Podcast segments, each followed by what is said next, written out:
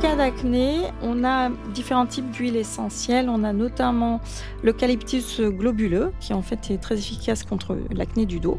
Les huiles essentielles ont la capacité de traverser la peau pour rejoindre la circulation sanguine et donc euh, exercer un effet général sur l'organisme. Nos oestrogènes, nos fameux oestrogènes, quand même, ils sont extrêmement importants à tout point de vue pour la santé, aussi dans le vieillissement de la peau. Vous pouvez utiliser l'aromathérapie au secours de l'eczéma en appliquant localement sur les plaques le mélange suivant une goutte d'huile essentielle de géranium, deux gouttes d'huile végétale et deux gouttes d'huile végétale de nigel. Il existe un mimétisme entre le microbiote intestinal et le microbiote de la peau, le microbiote cutané.